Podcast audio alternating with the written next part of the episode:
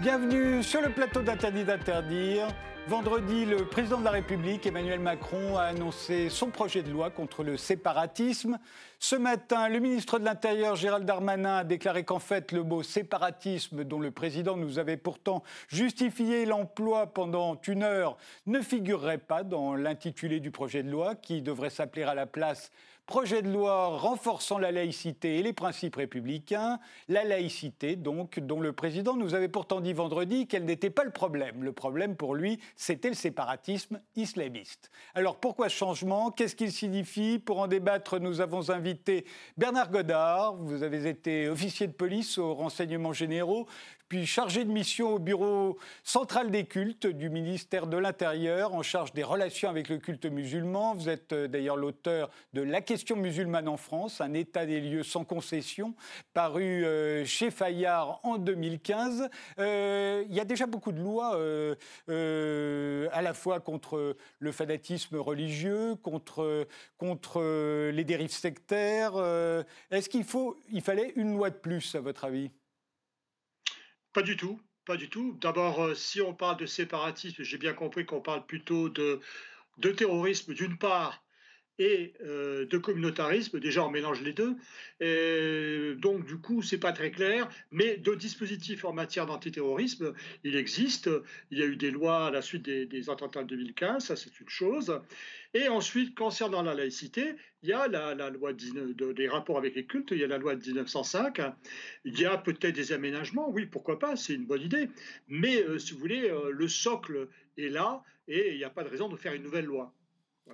Omar euh, Slaouti, vous êtes enseignant euh, dans un lycée de la Grande Banlieue. Vous êtes membre du collectif Vérité et Justice pour Aliziri. Vous avez été l'un des porte-parole de la Marche pour la justice et la dignité contre les violences policières en 2017 et l'un des initiateurs de la Marche contre l'islamophobie qui a fait couler beaucoup d'encre l'année dernière.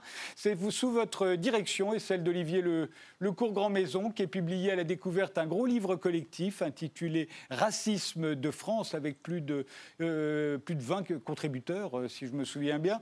Euh, est-ce qu'il fallait une nouvelle loi euh, On a déjà des lois contre les dérives sectaires, contre le fanatisme religieux, contre le terrorisme. Est-ce qu'on a besoin d'une nouvelle loi?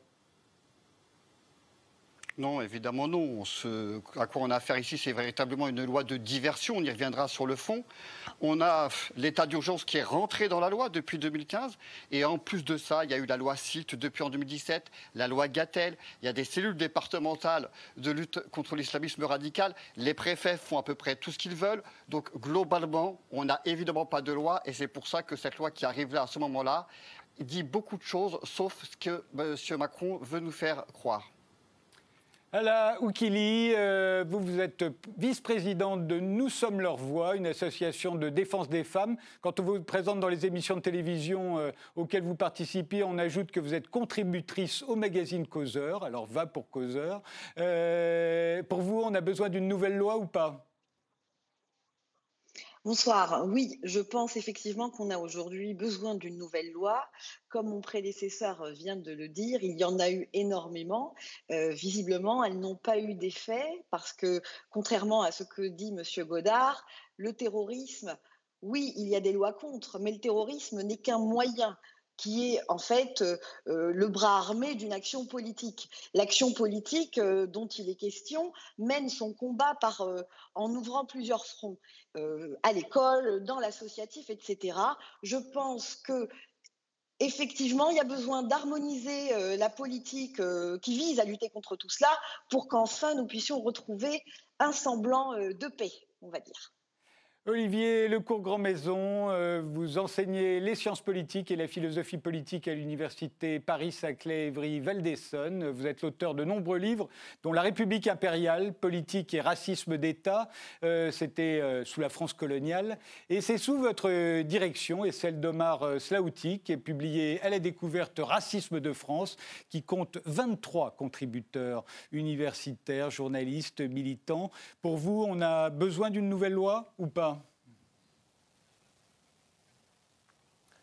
Je partage ce qui a été dit par euh, Omar Slaouti, l'intervenant précédent. Et je crois en plus de cela que euh, le discours d'Emmanuel Macron et la précision apportée par Gérald Darmanin, le ministre de l'Intérieur, témoigne d'une tout à fait singulière impréparation de ce discours ce qu'on pourrait appeler au fond un cafouillage politique au plus haut niveau de l'État. On nous annonçait depuis très longtemps un grand discours prétendument fondateur et supposé marquer la seconde partie du quinquennat d'Emmanuel Macron sur la question du séparatisme. Il prononce ce discours et 24 euh, heures plus tard, ou 48 heures plus tard, le terme supposé être au cœur de ce dispositif politico-juridique est enlevé. Et donc, euh, je considère qu'il euh, s'agit effectivement, me semble-t-il, d'une part d'une opération de diversion politique, assurément, mais en plus de cela, euh, d'une sorte de bricolage politico-idéologique qui, au fond, euh, va accoucher d'une souris, sans doute législative, absolument inutile au regard, effectivement, de l'ensemble des dispositions déjà adoptées antérieurement. Alors en effet, il n'est plus question de séparatisme, mais d'un projet de loi pour renforcer la laïcité et les principes républicains. Je vous propose de retrouver Emmanuel Macron vendredi, au moment même où il nous expliquait que ça n'était pas un problème de laïcité. Le problème, ce n'est pas la laïcité. Je l'ai plusieurs fois rappelé.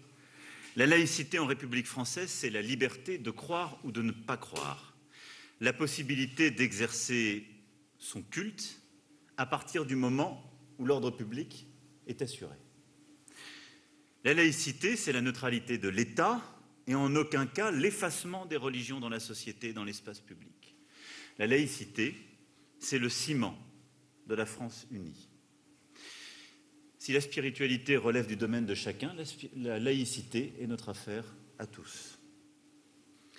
Et donc les républicains sincères ne doivent jamais céder à ceux qui, au nom du principe de laïcité, tentent de susciter des divisions, des confrontations, à partir de multiples sujets qui, bien souvent, euh, sont l'essentiel de nos discussions, mais pas l'essentiel du problème.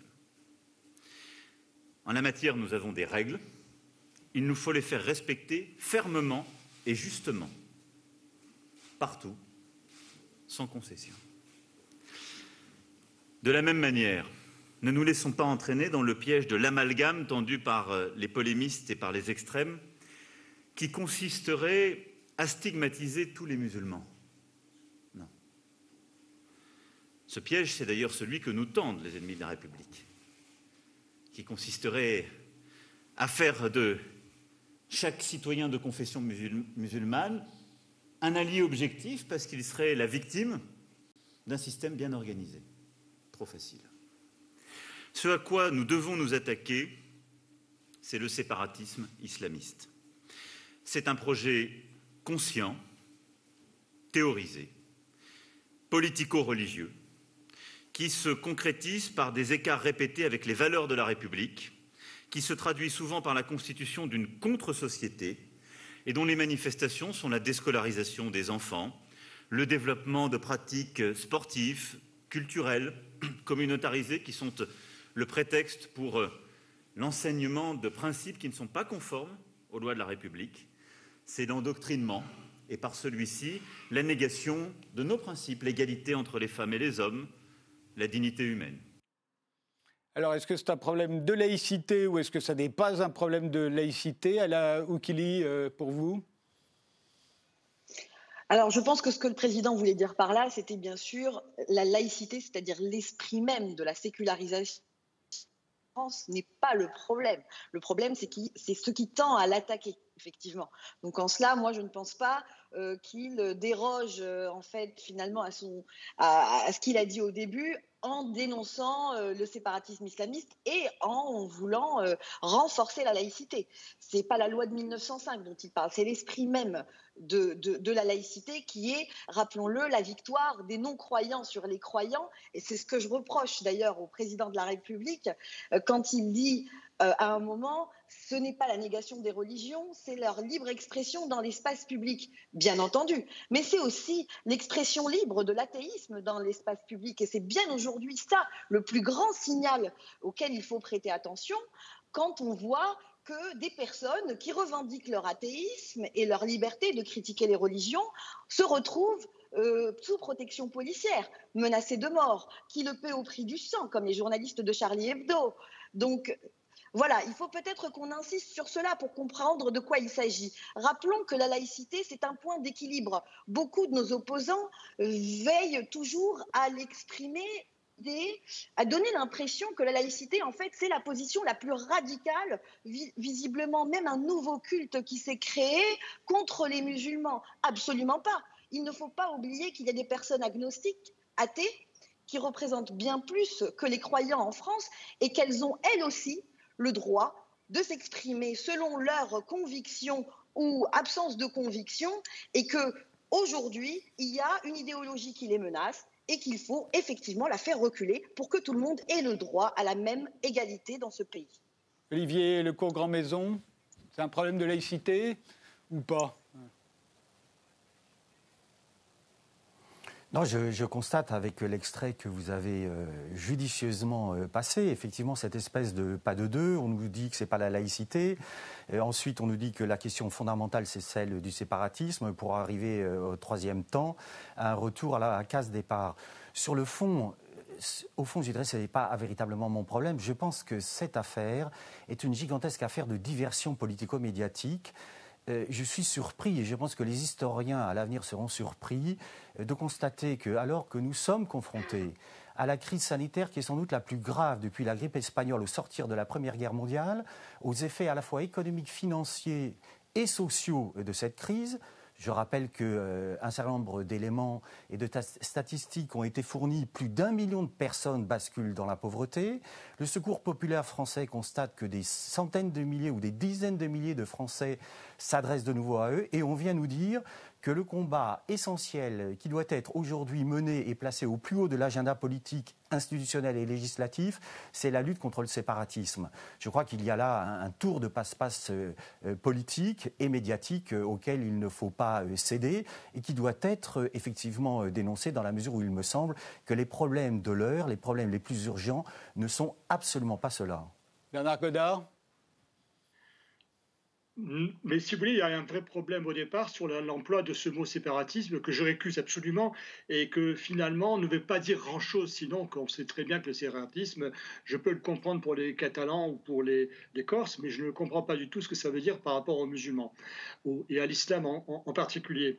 Mais ce qu'il faut, ce faut bien retenir, c'est que tout ça, ça ne vient pas de nulle part. Et surtout, euh, il y a quand même déjà depuis une vingtaine d'années euh, un courant qui, euh, effectivement, parle d'un envahissement de l'islam, etc. On ne va pas revenir là-dessus, mais que les attentats ont changé le logiciel. Ils ont changé le logiciel parce qu'effectivement, on a accrédité l'idée que effectivement, ces attentats de 2015, c'était finalement la radicalisation, mais que c'était une islamisation, euh, de la, une radicalisation de l'islam en général dans le monde.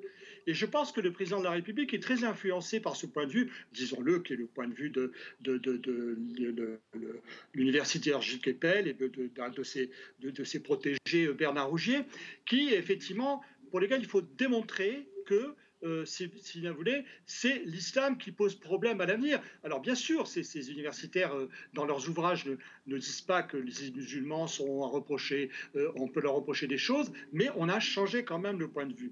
Parce que le point de vue jusqu'à 2015, c'était qu'il y avait les bons musulmans, ceux-là, il faut les protéger, et puis il y avait les terroristes, les, mauvais musulmans, et il y avait deux, deux poids, deux mesures. Chaque fois qu'un pouvoir politique prenait une décision par rapport à cette situation, il y avait toujours, euh, je m'excuse, hein, le terme la carotte et le bâton. C'est-à-dire qu'on disait, d'un côté, euh, on va faire la loi sur le niqab, et d'un autre, on va instituer euh, la recension des actes anti-musulmans. Là, bon, déjà, ça avait commencé avec Manuel Valls en 2012, mais là, vraiment, on n'a on plus du tout de, de cadeaux à faire. voilà, les musulmans voilà, vous êtes là, vous êtes confronté à une radicalisation de votre religion. Maintenant, prouvez-nous que vous n'êtes pas radicalisé, que effectivement vous faites le nécessaire pour éviter cette vague. Voilà, bah, oh. je pense. Omar Slauti oui, je crois qu'avec euh, avec le discours de Macron, on a eu une véritable démonstration du racisme militaire. On a la version euh, du café d'à côté, où vous savez, euh, on entend dire parfois je ne suis pas raciste, mais trois petits points. Parfois même on en rigole.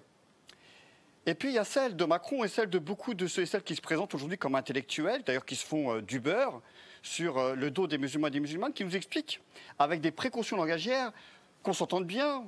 Nous n'accusons pas tous les musulmans, toutes les musulmanes. L'essentiel des musulmans et des musulmanes pratiquent leur religion dans le respect de la laïcité, des règles républicaines, mais et puis se déversent évidemment des choses qui sont totalement inaudibles parce que totalement incompréhensibles. Ces précautions langagières, en réalité, cachent autre chose. Mais ce n'est pas nouveau. Dans l'histoire de France, n'est pas la peine de remonter très très loin, en 1983, tournant de la rigueur, des problèmes économiques majeurs se profilent. Des grèves massives ont lieu dans les entreprises de l'automobile. Renault, Talbot, euh, Citroën. Et on entend à l'époque Moroy, Gaston Defer nous dire, dire dans les médias, Paris Match y compris le relais, les services secrets iraniens de la Libye sont derrière ces ouvriers, ces ouvrières syndiqués, syndicalistes qui manifestent. Et ça va être relayé, cette mainmise des intégristes venant de l'extérieur, etc., etc. On a aujourd'hui le même discours qui nous est resservi encore aujourd'hui par Macron, alors qu'on a, comme ça a été dit par euh, Olivier Lecourt-Grand-Maison à juste titre, on a aujourd'hui une situation de crise multiple qui se traduit finalement par une crise de sens. Beaucoup de personnes se demandent où va-t-on dans la période actuelle? Et face à cette crise de sens, eh bien, le gouvernement ne trouve rien de mieux que pour faire du ciment social, à montrer du doigt des boucs émissaires. Aujourd'hui, les musulmans et les musulmanes de ce pays-là. Je le dis avec beaucoup de sincérité, qu'on s'entende bien. Ceux et celles qui ont écouté Macron et qui sont de confession ou de culture musulmane ont été particulièrement blessés. Je ne parle pas en leur nom, je n'en ai évidemment pas la légitimité. Mais je peux vous assurer que les retours que nous avons sont de cet ordre-là. C'est-à-dire qu'au bout d'un moment, ça commence à bien faire. Pour une raison très simple. C'est qu'au détour du Covid, on a pu voir qui étaient les derniers de cordée. On a pu voir ceux qui tenaient, entre guillemets, la France dans son fonctionnement du quotidien. Vous savez, ceux et celles qui se lèvent très tôt le matin, qui se couchent très tard le soir, qui ont des horaires totalement découpés dans la journée, qui sont très très mal payés, qui ont les boulots les plus difficiles et qui pourtant, beaucoup d'entre eux, sont des immigrés ou des enfants d'immigrés, et pour certains d'entre eux de confession, musulmane. Eh bien, ce sont ces derniers cordés qui ont payé très cher la facture, y compris en termes de mortalité, de surmortalité. On le voit en Seine-Saint-Denis, on le voit dans ma ville Argenteuil, dans beaucoup de villes populaires, et y compris actuellement l'INSEE vient de sortir des chiffres où très clairement, c'est 10 fois, 30 fois plus de personnes issues de l'immigration qui sont mortes du Covid que la population majoritaire. Eh bien, c'est encore cela qu'on montre du doigt au regard de leur religiosité. Ça commence à bien faire. Quant aux propos qui ont été tenus par Madame juste précédemment, j'hallucine.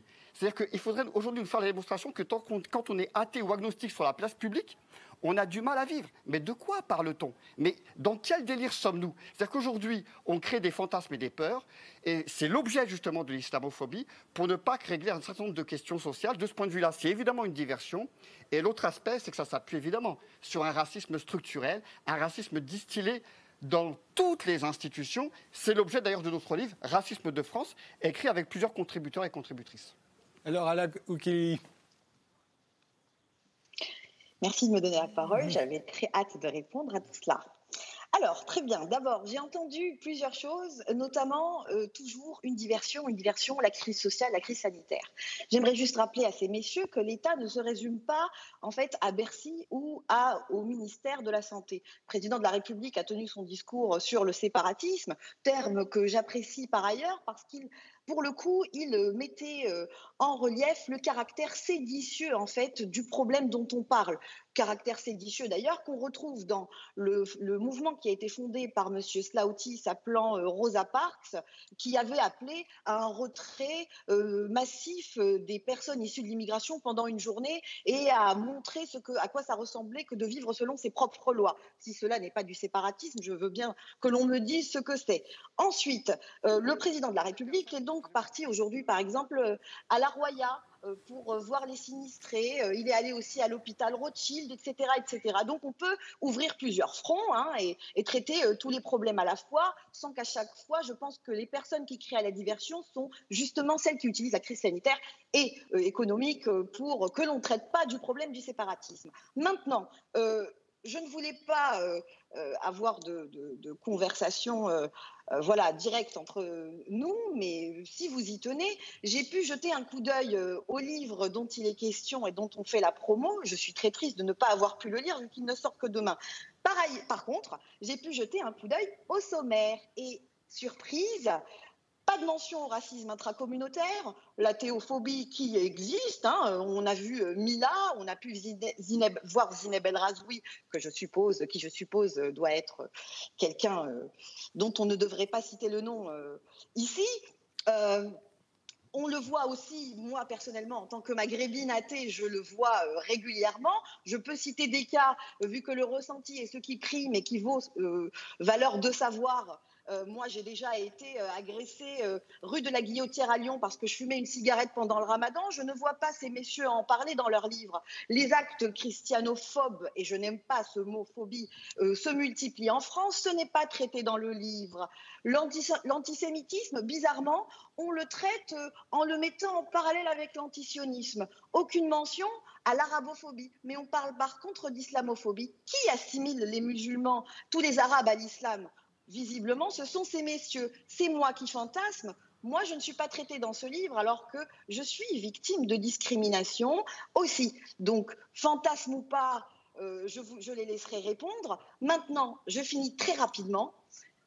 Il y a un sentiment effectivement euh, de discrimination. Moi, j'accuse les personnes qui, euh, justement, le dénoncent en parlant au nom des musulmans, puis en disant juste après, je ne le prétends pas c'est eux qui créent ce sentiment. Ce travail de SAP, c'est le travail de la visibilité par la victimisation, et c'est l'extrême gauche qui en est responsable aujourd'hui, car moi, les retours que j'ai eus, c'est enfin, on sera débarrassé des pro-polygamie qui le revendiquent aujourd'hui, même en attaquant la ministre Marlène Schiappa sur les réseaux sociaux, de ceux qui disent l'excision, ce n'est pas grave, et j'en passe, minoritaire, oui, mais il faut s'en débarrasser. Alors, qui veut répondre, Marc ou Olivier Lecourt-Grand-Maison? Omar? Oui, non, mais très rapidement, parce que ça ne mérite pas qu'on développe outre mesure. Concernant Rosa Parks, madame, nous n'avons pas appelé seulement les personnes de l'immigration à ne pas aller travailler, à se mettre en grève ce jour-là, mais toutes les personnes qui s'opposent au racisme structurel dans ce pays-là. Donc arrêtez les caricatures. Et deuxièmement, vous avez défini tout à l'heure la laïcité, ça m'inquiète beaucoup. Vous avez parlé de la laïcité comme un, comme un point d'équilibre. La laïcité n'a jamais été historiquement un point d'équilibre. S'il fallait le, résumer, c'est d'abord et avant tout, quasiment seulement, la neutralité de l'État et des représentants de l'État. Ce n'est pas un point d'équilibre entre les croyants et les non-croyants. Et c'est vraiment parce que vous modifiez le logiciel de la laïcité qu'on a régulièrement des problèmes avec cette question-là. Je tiens à le dire ici, tous et toutes celles qui demandent plus d'égalité, qui luttent contre tous les racismes, demandent aussi l'application de la laïcité dans sa version originelle et évidemment nous vous en faisons partie. Quant à ce qui est du livre, on s'excuse, madame, d'avoir pas pris contact avec vous pour que vous puissiez nous raconter vos déboires personnels autour de cette cigarette fumée pendant la période des ramadans. Par contre, je vais vous rassurer, madame, il est question dans ce livre, et je vous invite donc à le lire, à parler y compris des contradictions internes, y compris parfois du racisme intercommunautaire, parce qu'en effet, c'est une réalité. Vous savez, il est fait par un certain nombre d'universitaires, de militants, de militantes. Les deux tiers d'entre eux sont racisés, on le souhaitait évidemment, mais évidemment, vous allez voir, il y a aussi des contradictions, il y a de la polémique à l'intérieur. C'est un livre vivant, c'est un livre pas simplement euh, d'intellectuels perchés, ce sont des livres qui ont une approche extrêmement scientifique des sujets qu'ils abordent. Nous, nous donnons des chiffres là où vous, vous n'en donnez strictement aucun. Et puisque vous parlez de Mme Schiappa, juste un mot, parce que ça nous fait rire. Elle a osé quand même surfer, Mme Schiappa, sur ce qu'on appelait les certificats de virginité. On est tous allés fouiller. Il n'y a aucun chiffre aucun chiffre, ni officiel, ni officieux, sur le nombre de certificats de virginité. Pire que ça, les médecins gynécologues, et parfois qui sont en au niveau de l'État sur les questions d'égalité, nous disent que c'est une supercherie absolue. Concrètement, les médecins, quand ils ont été amenés à le faire dans des cas rarissimes, c'est quasiment totalement anecdotique du rapporté au nombre, c'est simplement un bout de papier, c'est-à-dire qu'il n'y a aucun examen euh, de la personne physiologique, biologique, de l'hymen, en quoi que ce soit. C'est juste un bout de papier. Donc faut arrêter les délires, faut arrêter d'attiser les peurs. Vous en faites partie, mieux que ça. Vous gagnez votre salaire sur les peurs et les haines, et sur l'islamophobie en particulier. C'est dommage et c'est grave. Euh, Bernard Godard, euh, un mot sur, euh, pour finir avec la laïcité. Est-ce que vous êtes d'accord avec, avec la, lecture qu'on a, a donnée le président de la République dans le discours que je viens de, dont je viens de vous passer un extrait, et quand il parle de, tolérance religieuse, de neutralité de l'État, il fait allusion fait à l'interdiction qui est faite à l'État de choisir entre les religions, de préférer les unes ou de rejeter les autres, et puis aussi évidemment l'interdiction de persécuter les croyants pour leurs croyances. Est-ce que c'est bien ça, la laïcité en France depuis, depuis 1905 Alors, ça n'est pas seulement la loi de 1905, il y en a eu plusieurs, mais peu importe. D'abord, la laïcité, c'est surtout pas la tolérance religieuse. La tolérance, c'est quand vous admettez, par exemple, qu'il y a une religion majoritaire et que vous autorisez d'autres à exister à côté d'elle. Donc la tolérance, c'est pas ça, c'est la neutralité, c'est-à-dire non pas forcément à équidistance, mais d'avoir une, certaine, euh, comment dire, une certaine distance, euh, l'État avec les religions, leur permettre leur expression dans le cadre de l'ordre public. Et c'est tout simple. Ce sont des principes vraiment très simples, hein, la laïcité. C'est pas euh, et la laïcité, bon, alors la loi 1905, vous faites bien de l'évoquer, il y a eu une évolution. C'est entre 1905 et, et les années 50 60, on va dire, il y a eu quand même une bataille, puisque c'était quand même avant tout une lutte contre l'Église et contre le cléricalisme.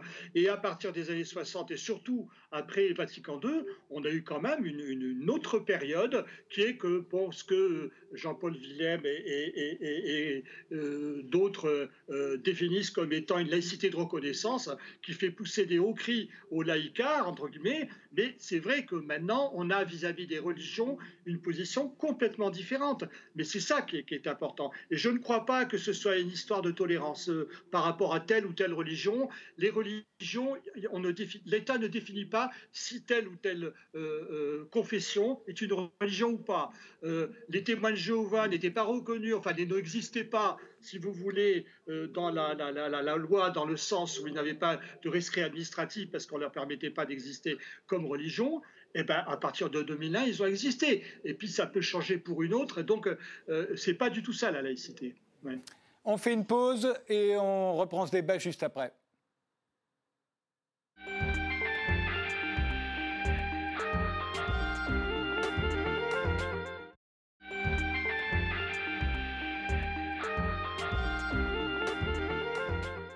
On reprend ce débat avec Bernard Godard, avec euh, Omar Slaouti, Ala Oukili et Olivier Lecourt-Grand-Maison. Euh, euh, va pour la, laïcité, on y reviendra peut-être, mais je rappelle que au départ, ce projet de loi, c'était contre le séparatisme et plus précisément contre le séparatisme islamiste. Est-ce qu'il est qu'il y a un problème de séparatisme? Est-ce que, est que, le mot était bien choisi? Est-ce qu'il est n'y a que les islamistes radicaux qui voudraient euh, euh, faire du séparatisme Est-ce que c'est propre à, d'autres religions? On a cité aussi les chrétiens évangélistes. alors, Olivier Lecourt Grand Maison, le, séparatisme en tant que tel, qu'est-ce que ça vous, inspire? Et, est-ce qu'il y a des gens, je le rappelle, hein, dans la définition qui a été donnée par le gouvernement, sont séparatistes ceux qui veulent se séparer des lois de la République et vivre selon d'autres lois, en fait. Est-ce qu'on a ça en France?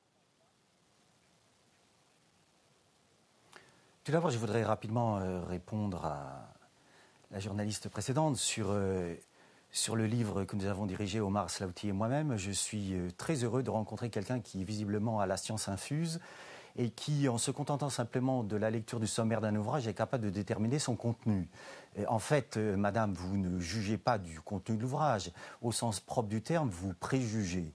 Par ailleurs, une remarque incidente, euh, puisque vous êtes visiblement mobilisé contre tous les racismes, je suis tout à fait surpris que relativement aux déclarations d'Éric Zemmour, Causeur euh, accueille sur son site un article prenant la défense de Zemmour et considérant qu'au-delà de ces déclarations, il doit être défendu.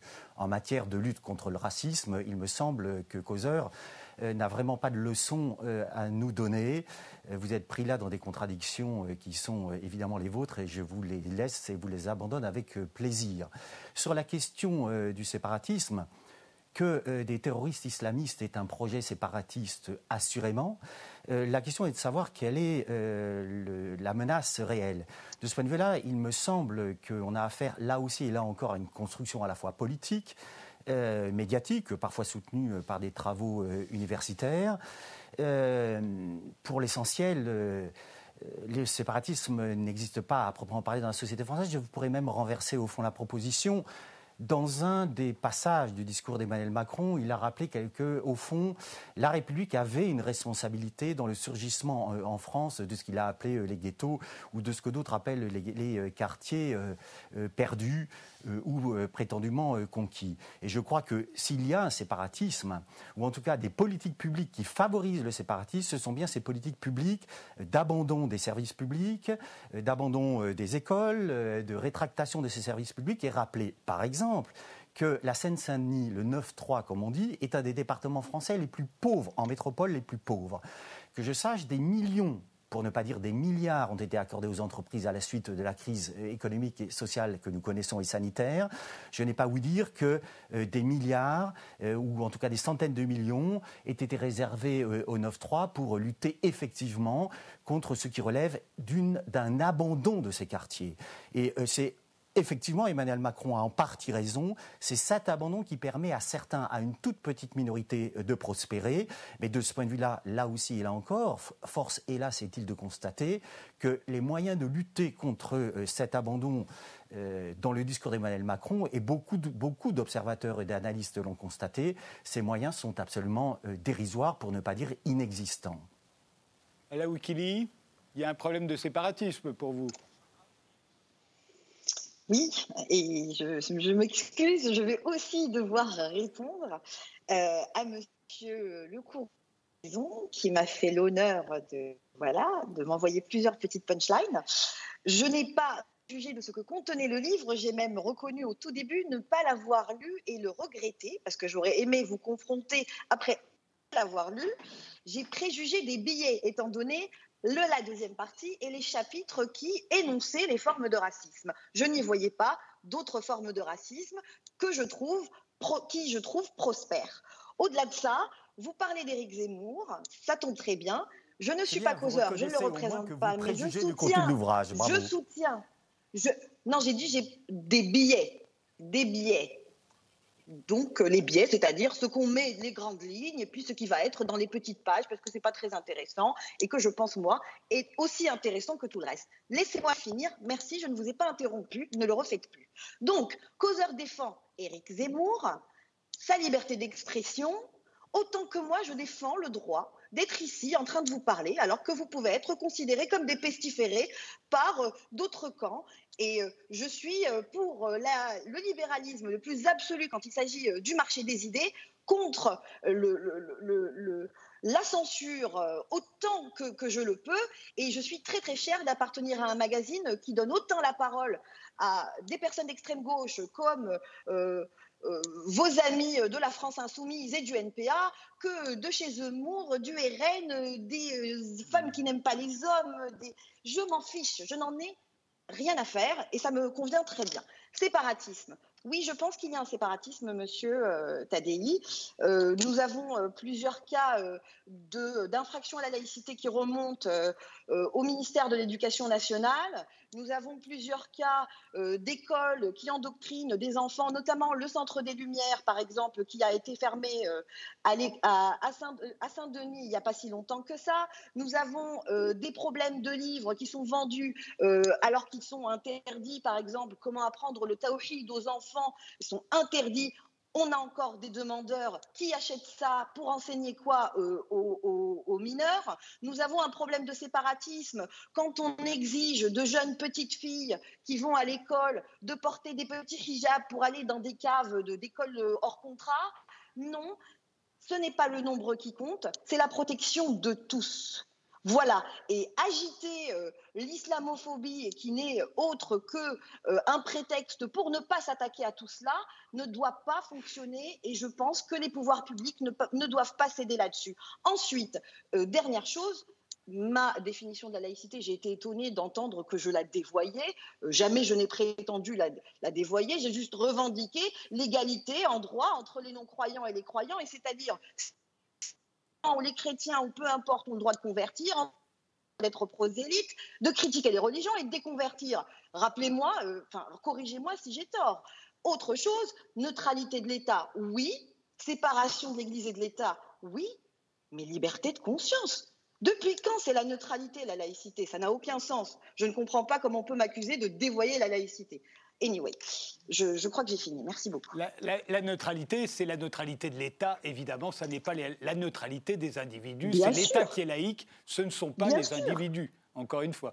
Euh, Bernard Godard, quand, vous étiez au, quand vous étiez au ministère de l'Intérieur, euh, euh, est-ce qu'il y avait tout ce dont parle Ella Oukili? Est-ce que ça existait? Bien sûr, c'est-à-dire toutes les questions euh, qui tournent et les tensions de plus en plus fortes euh, qui se sont posées autour de l'islam, ça ne date pas d'aujourd'hui. Hein. C'était déjà, on va dire que jusqu'en 1900, pardon, excusez-moi, hein, si, si, si, jusqu'en 1995, 96, et ça a commencé à monter, surtout à partir des années 2000. Alors, il faut bien savoir que par rapport à l'islamophobie, madame, je vous fais remarquer que moi, je n'étais pas du tout un tenant, par exemple, de, de l'islamophobie, puisque quand, en 2009, j'étais on m'a demandé de préparer quelque chose pour euh, la recensement des actes anti-musulmans, euh, Matignon euh, avait transmis le mot islamophobie. Je dis le mot islamophobie, c'est pas tellement habile. Pourquoi? Ben, tout simplement parce qu'il se trouve que l'islamophobie, le comité contre l'islamophobie, avait mis au centre de son action la lutte contre l'islamophobie d'État. Donc, euh, comme si l'État est accusé d'être islamophobe, ça pose un peu un problème ensuite de, dire euh, recension des actes islamophobes. Donc, c'était la raison. Euh, je dirais qu'effectivement, j'étais assez réticent pour différentes raisons que je ne vais pas expliquer ici, mais parce que ça prendrait beaucoup de temps. Mais je pense que j'étais assez euh, la racisation des musulmans. Je pensais qu'à l'époque, on pouvait encore effectivement distinguer tous ces, tous ces registres. Il se trouve que depuis effectivement les attentats et depuis les dérives qui sont intervenues, on a quand même un pan entier euh, de l'opinion euh, qui plus largement euh, s'est exprimé en des termes, on va dire, je le dis, islamophobes. C'est-à-dire que si vous voulez, ce qui était cantonné au journal Causeur, par exemple, à certaines, au mouvement identitaire d'extrême droite, bon, c'était des gens qui étaient très présents. Il y avait des actes effectivement dans la droite dure qui étaient assez caractéristiques d'islamophobie, mais après c'est la dérive. C'est la dérive, et là on peut parler un petit peu de racisation. Là, le terme est beaucoup plus adéquat, je pense, aujourd'hui, mais je pense que c'est l'effet des attentats. C'est-à-dire que dans le fond, euh, le printemps républicain était, et maintenant euh, je prends cet exemple de cette, cette, cette, cette instance, cette, association, bon, ce sont des gens qui n'étaient pas, dont je connais certains, qui n'étaient pas du tout tenant ni de la tête islamophobie, mais qui n'étaient pas islamophobes. Bon, et là, on a, on a un problème. Alors, c'est vrai que, par exemple, je crois que le président Macron n'est pas du tout islamophobe. À mon avis, pas du tout. Hein. Mais, si vous voulez, euh, il, succombe aux sirènes, si vous voulez, d'un certain nombre de mouvements qui théorisent de plus en plus sur euh, cette radicalisation de l'islam et sur le fait que tous les musulmans, à un moment, vont être comptables de cette, cette radicalisation et sont susceptibles de tomber dans le piège de cette radicalisation. Et ça, je trouve que c'est assez dangereux. Omar Staouti Oui, je crois que il y a des mots qui cachent en réalité euh, des vécus. Euh, on est passé de communautarisme à séparatisme, et vous nous l'avez dit en début d'émission, de séparatisme avec une loi euh, estampillée défense de la laïcité, des libertés publiques, républicaines, etc. Mais derrière les mots, on parle de la même chose. Derrière les mots, on parle d'une chose bien précise, c'est qu'il y aurait dans notre pays des personnes musulmans en l'occurrence, parce qu'on disait des séparatistes, mais très rapidement la focale s'est resserrée uniquement sur l'islam et les musulmans et les musulmanes, qui auraient décidé, dans un projet politique, de faire sécession. Parce que le séparatisme, ne nous prenons pas de mots, c'est ça. Le séparatisme basque, catalan, corse, on a connu ça, y compris parfois même avec une branche armée. Voilà comment on attise des peurs. Et là, ce qui est à l'ordre du jour, c'est vraiment cela. Et donc une question se pose. Où sont les chiffres? Où sont les études? De quoi parle-t-on? Où sont-ils? Un exemple. Monsieur Macron dit dans son discours il y a des enfants de 3 ans qui ne sont pas scolarisés. Il donne le chiffre de 50 000. Il précise aussitôt que la moitié d'entre eux sont pas scolarisés pour des raisons médicales. Donc la fourchette se réduit à environ 25 000. Et sur ces 25 000-là, nous ne savons pas du tout qui est musulman, qui n'est pas musulman, quand bien même ça aurait un impact. Qu'est-ce qu'il y a derrière? On ne sait rien.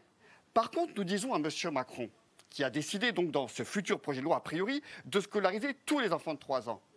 Nous disons à M. Macron que les enfants de moins de 3 ans sont 13 fois plus scolarisés à l'échelle nationale qu'en Seine-Saint-Denis. pour des raisons financières et de casse des services publics. Or, nous savons que plus tôt commence la scolarisation, mieux, meilleure est la réussite scolaire. Or, nous demandons, nous, plus de services publics, plus d'écoles, plus d'hôpitaux, plus en l'occurrence ici de lits Autrement dit, ce qui se passe, c'est au lieu de mettre la focale sur la question des inégalités sociales qui structurent ce pays-là, on montre du doigt certaines populations avec en plus une méprise totalement absolue. Derrière communautarisme, qu'on ne se trompe pas, s'il y a en effet des quartiers où la population est majoritairement noire, arabe, turque, musulman, musulmane, ou de culture musulmane musulmane. C'est en effet une réalité. C'est ce que Valls a osé appeler des territoires qui relèveraient de l'apartheid. Apartheid qu'il a lui-même contribué à, construire. De la même manière, Macron continue en creusant les inégalités sociales. Les gens vont se loger là où, où c'est moins cher, là où évidemment le mètre carré est moins cher. Ils se retrouvent évidemment dans ces endroits-là. Mais qu'on s'entende bien, ce n'est pas du communautarisme, c'est une communautarisation forcée. Les personnes qui se retrouvent dans ces quartiers-là subissent la réalité, cette ségrégation socio-spatiale. On a même envie de dire ratio socio-spatial, parce qu'évidemment, ils vont se retrouver beaucoup plus que les autres parce que les Noirs, les Arabes, du fait du racisme structurel dans ce pays-là, dont on ne sait jamais d'effet depuis la colonisation, ça ne veut pas dire qu'il n'y a pas de rupture, il y a des continuités et des ruptures dans cette affaire-là. Mais on a évidemment une islamophobie structurelle dans ce pays-là. Alors maintenant que la journaliste qui parle depuis tout à l'heure de causeur ne comprenne pas ce que c'est que la laïcité, qu'elle se renseigne, c'est beaucoup plus simple, qu'elle aille au texte et puis qu'elle se fasse sa propre idée, mais faut arrêter de dire tout et n'importe quoi. Et encore une fois, ne disons pas qu'il n'y a pas ici et là des personnes qui pourraient avoir un projet euh, politique séparatiste, évidemment. Euh, de la même manière, je tiens à rappeler, puisque euh, quand même la mosquée Omar, récemment, des flics, des gendarmes sont intervenus, c'est très récent, ont tout saccagé. Des enfants étaient en train de lire, en train d'apprendre l'arabe.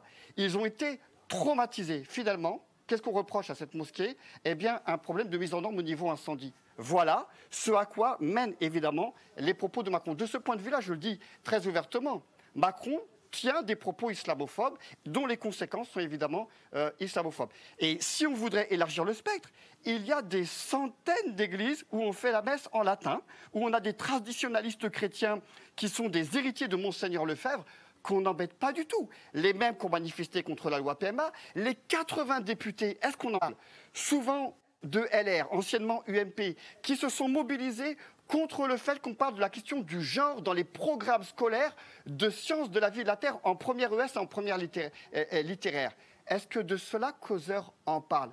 Pas du tout. On focalise sur toujours les mains et évidemment, c'est ça le problème. Alors, je vous rappelle que le sujet du débat, ça n'est pas causeur, mais, euh, euh, mais, le projet de loi euh, du gouvernement. Et, justement, on l'a suffisamment dit, le, nom a changé. c'est un projet de loi pour renforcer la laïcité et les principes républicains. Et alors là, je me tourne vers Olivier Lecourt, Grand Maison, puisque vous enseignez à la fois les sciences politiques et la philosophie politique. c'est quoi ces fameux, c'est quoi ces, ces fameuses, ces fameux principes républicains plutôt ces valeurs républicaines, puisque c'est selon les, cas, on va parler de valeurs républicaines ou de principes républicains, euh, mais on ne nous dit jamais clairement de quoi il s'agit. Euh, qu'est-ce que c'est les principes républicains et qu'est-ce que c'est les valeurs républicaines Fondamentalement, euh, on pourrait, et la chose est inscrite au fronton d'un certain nombre de bâtiments publics, pour ne pas dire de tous les bâtiments publics, liberté, euh, égalité, fraternité. Euh, c'est un principe fondamental de la République et par, ailleurs sont des principes fondamentaux de la République, bien sûr, l'ensemble des textes fondateurs et en particulier les déclarations des droits de l'homme et du citoyen.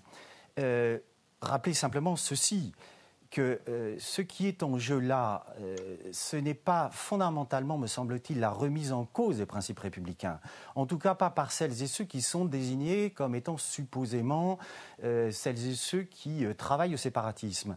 Ce qui est constaté, faut-il le rappeler, notamment par celui qui a pendant très longtemps été le défenseur des droits Jacques Dubon dont les fonctions se sont achevées cet été et qui, dans son dernier rapport, rappelle et utilise les catégories que nous sommes un certain nombre d'universitaires et de chercheurs à utiliser, à savoir la catégorie de racisme euh, systémique, de discrimination systémique, d'approche euh, intersectionnelle. Et au-delà de ces concepts et de ces catégories qui font l'objet de débats et euh, d'études tout à fait précises en France et à l'étranger, le rapport de Jacques Toubon, défenseur des droits, donc, se concluait sur ceci que euh, la somme de ces discriminations systémiques, qui affectent euh, effectivement notamment les populations racisées et les, immigrés, et les héritiers de l'immigration coloniale et post-coloniale, contribue très fortement à euh, remettre en cause ce qu'il appelait, au fond, le pacte républicain, ce que beaucoup d'autres appellent ainsi. Et au fond, ce qui était constaté,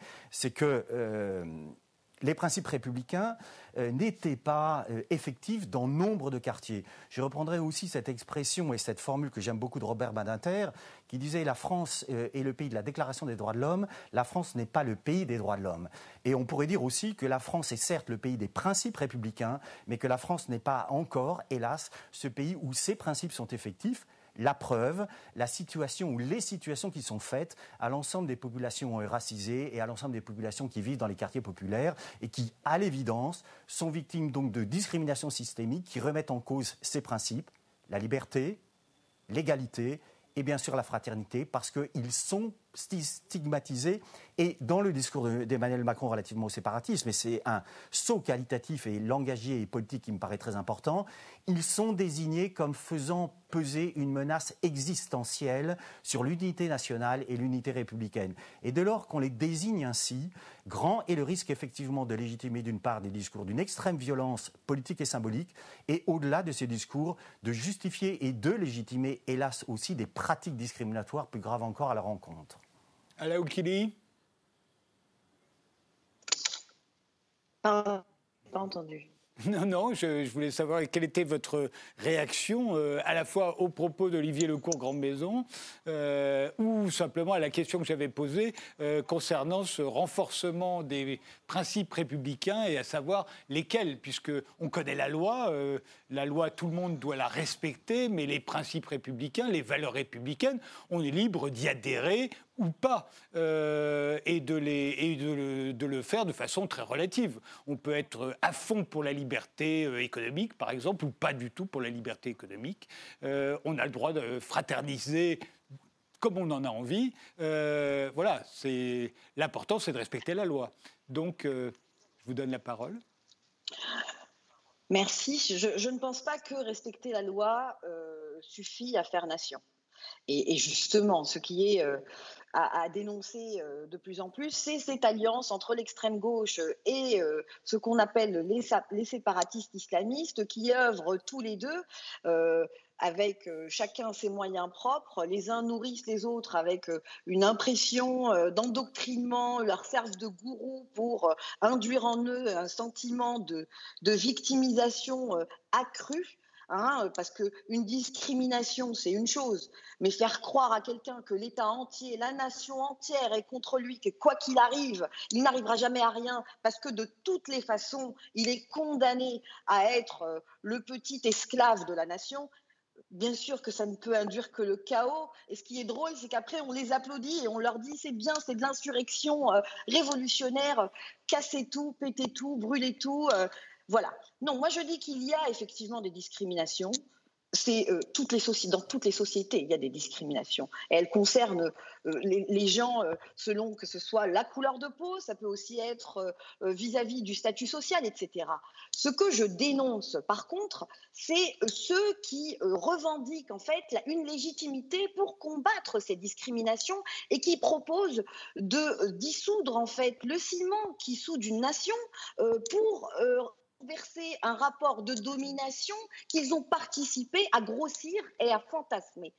Pour lutter contre euh, tout ce qui est rapport à, la discrimination dans un pays qui a un arsenal judiciaire des plus développés pour la lutte euh, contre le racisme, je pense qu'il faut au contraire euh, favoriser l'égalité des chances par le fait de donner une éducation égale à tout le monde. Et ça commence aussi par ne pas insulter les gens en les appelant des racisés. qui n'est pour moi rien d'autre que le pendant de termes que je ne nommerai pas et que euh, l'on utilisait au temps des colonies. Racisé, qu'est-ce que cela veut dire? Moi, je ne suis pas une racisée, je suis quelqu'un qui s'en sort, qui va continuer de s'en sortir, qui se battra. Et contrairement à ce que M. Slaughty dit, je ne me fais pas de l'argent sur le dos des musulmans, je n'en gagne pas, c'est mon père qui me il est au Maroc, vous pourrez le traiter d'islamophobe, il prie cinq fois par jour. Hein. Et il soutient ma liberté de conscience, contrairement à ceux qui osent m'appeler une racisée et à me condamner à être de culture musulmane en biologisant une religion et donc en rendant les citoyens entre inégaux selon dont ils, la culture dont ils sont issus. Quand vous êtes maghrébin, vous n'avez pas le droit de naître raté comme Jean-Paul, Jean-Pierre euh, et tous les autres. Non, on va vous refuser une révolution qui a mené à une loi incroyable qui a duré pendant 300 ans parce que euh, vous êtes, vous vous appelez Mohamed, hein, et on va vous dire que de toutes les façons, quoi que vous fassiez, vous êtes condamné à l'échec. Autre chose, vous Dernière, parce qu'il euh, reste très peu de temps. Euh. Très vite. Monseigneur, je ne sais plus qui, euh, plus qui excusez-moi, loi anti-PMA. Je vous rappelle que les islamistes ont manifesté. Ismaël Choudar était avec eux pour la manif pour tous et que les islamistes aussi étaient contre la PMA. Donc je ne vois pas de quoi on me parle. Autre chose, je rappelle qu'aucune loi, même avec ce projet, contre le séparatisme, aucune loi ne vise les, les, musulmans, même les islamistes en fait finalement, nommément, à chaque fois qu'on étend, par exemple, même la neutralité aux sous-traitants du service public, cette neutralité concernera tous les signes religieux, philosophiques et politiques. Quand on va s'attaquer euh, à l'excision ou quand on va euh, s'attaquer au certificat de virginité, on ne vise pas non plus les musulmans. Pour le coup, on protège les femmes, monsieur. Comment pouvez-vous me dire Les médecins ont finalement répondu qu'il ne s'agissait que de petits papiers signés. Mais quelle humiliation Il n'y a même pas besoin d'aller fouiller entre les jambes des femmes. C'est une humiliation de délivrer un certificat de virginité. Qu'est-ce que cela signifie qu'une femme doit être vierge d'abord? Hein? Ça, c'est déjà du sexisme. Euh, ordinaire, comme euh, vous le dites, et dont vous êtes coupable. Autre chose. Alors, non, non, dernière chose. Il, nous reste juste. Excusez-moi, très vite, j'arrête. J'arrête, je vous en supplie, il faut que je. Je vous écoute. Jacques Toubon, je ne reconnais aucun de ses rapports. Nous avons appris dernièrement qu'il était conseillé par un espèce de conseil obscur qui était euh, à 100% indigéniste. S'il était juge, j'aurais demandé à ce qu'on ouvre absolument tous les cas qu'il a traités, parce que cela signifie qu'il avait un biais parce qu'il n'était pas conseillé par la nation, mais par un mouvement politique séparatiste. Alors, dernier mot, Bernard Godard et, Omar Slaouti. 30, secondes, 30 secondes chacun. Oui, concernant le, séparatisme, on ne l'a pas dit, mais c'est vrai que, bon, à force de focaliser sur une espèce de projet, c'est du complotisme hein, quand on parle d'islamisme. Euh, je ne vais pas défendre les islamistes, hein, tout d'accord, mais les islamistes, cette focalisation, vous voyez, vous voulez parler des certificats de virginité, vous parlez de la pudeur, vous parlez des choses comme ça, c'est le patriarcat, on parle de plein de phénomènes de société qu'il y a dans toutes les sociétés, pas seulement musulmanes, et effectivement, euh, c'est très présent. Alors là, vous citez, bon, on peut citer un mouvement plutôt le fondamentalisme musulman parce qu'il faut dire les mots euh, euh, comme, on doit les dire. Hein. Et le fondamentalisme musulman, c'est vrai qu'il a joué un rôle, et c'est vrai qu'un mouvement comme le mouvement Tablir, depuis les années 80, a joué un rôle de rupture de lien social. je préfère le mot de rupture de lien social plutôt que celui de séparatisme. On n'a jamais dit du mouvement Tablir que c'était un mouvement séparatiste. Et pourtant, c'est ce qu'effectivement ce qu'il prône depuis une trentaine d'années. Et c'est vrai que le vrai danger, c'est par rapport à un mouvement salafiste qui se sert de ces mouvements patriarcaux, de, de, toute cette espèce d'amalgame. Et je défends un peu les islamistes dans le sens où quand c'est vrai qu'il y a un projet politique qui est vraiment mal en point, parce que les islamistes dans le monde arabe, euh, excusez-moi, mais ils ne sont, pas, sont pas vraiment à la fête, hein, que ce soit en Syrie, que ce soit en Libye ou que ce soit euh, euh, dans d'autres endroits, ou en, Égypte tout simplement. Donc du coup, il faut nommer les choses correctement et peut-être on pourra y voir plus clair. Omar euh, Saouti, deux phrases, parce que l'émission est déjà terminée. Deux phrases. Alors, oui, bien sûr. Non, mais très simplement, qu'on le veuille ou pas, la société, de la même manière qu'elle est genrée et qu'elle se structure, y compris au regard du genre, dans tous les espaces sociaux, De la même manière, il y a une racialisation de la société française. C'est une réalité qui a à la fois ses ressorts historiques, y a l'esclavagisme, au colonialisme, au, néocolonialisme, au, à l'impérialisme aussi, et puis évidemment au quotidien de ceux et celles qui vivent, dont on ne parle pas suffisamment dans ce qu'on appelait les dom-toms, c'est-à-dire ces territoires euh, outre-mer dans lesquels évidemment il y a une population accrue, et évidemment parce que ce sont de fait des anciennes colonies. Juste une chose, moi je ne dis pas comment on doit se vivre, on peut se vivre racisé, pas racisé, c'est pas mon propos. Ce que je sais, c'est que la police ne se comporte pas de la même manière en face de populations qui ont un peu plus de mélanine que d'autres, que la justice de la même manière, que lorsque l'on va dans différentes institutions, on n'est pas traité à égalité. Alors nous, nous ne demandons pas l'égalité des choses parce qu'on n'est pas en compétition, nous demandons l'égalité des droits. L'égalité des droits, ce sont des beaux combats qui ont été menés et que mènent encore actuellement les femmes. De la même manière, ceux et celles qui sont victimes du racisme structurel demandent l'égalité des droits. Et de ce point de vue-là, je finirai juste là-dessus, que M. Macron, son gouvernement et tous ces intellectuels, l'aréopage qui est derrière lui ou devant lui, entendent bien que ceux et celles qui se sont mobilisés le 10 novembre contre l'islamophobie, eh bien, réoccuperont sans aucun doute la rue, les tribunes, feront du bruit, les réseaux sociaux, pour dire que la France telle que eux la veulent ne se fera pas sur notre dos, c'est-à-dire quelques-uns qu'on va montrer du doigt régulièrement. Ça s'appelle une oppression, ça s'appelle une résistance, ça existe depuis la nuit des temps, et donc on appelle tous et toutes celles qui veulent lutter contre tous les racismes à se retrouver et accessoirement à lire le livre Racisme de France. Ça s'arrête ici. On a déjà deux minutes de retard. Merci d'avoir, euh, de nous avoir suivis. Merci d'avoir participé à ce débat. Merci de nous avoir suivis. Et rendez-vous au prochain numéro.